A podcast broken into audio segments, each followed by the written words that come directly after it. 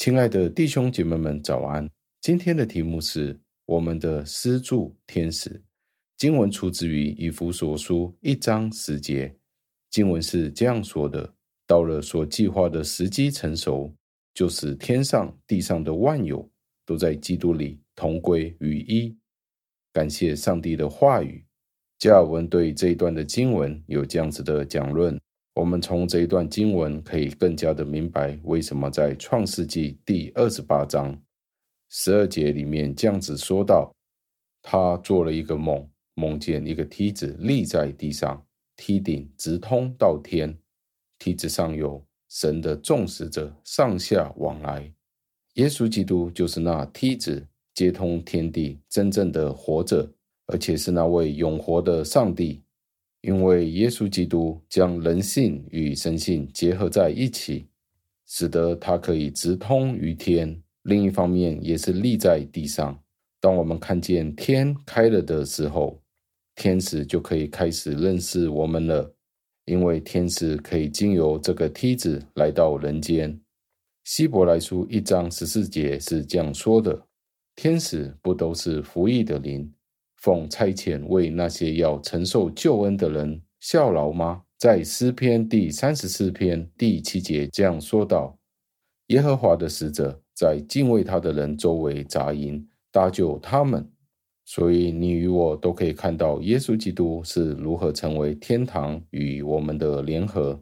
这里也解释了约翰福音一章五十一节，又对他说：“我实实在在告诉你们。”你们要看见天开了，神的众使者在人子的身上上去下来。从这里我们可以明白，曾经天是对我们关闭的，我们无法从上帝那里得到任何的恩典。但是耶稣基督作为我们的头，在父与我们之间成为了赎罪祭，他成为了我们的中保，不但成为我们信徒的首领，也是天使的首领。而且他用这样子的方式去召集所有的人，魔鬼却是与我们征战的，常常图谋如何歼灭我们。但是天使却使用他的力量来支持我们，好像在歌罗西书二章十节里面，你们也是在他里面得了丰盛。他是一切执政掌权者的元首。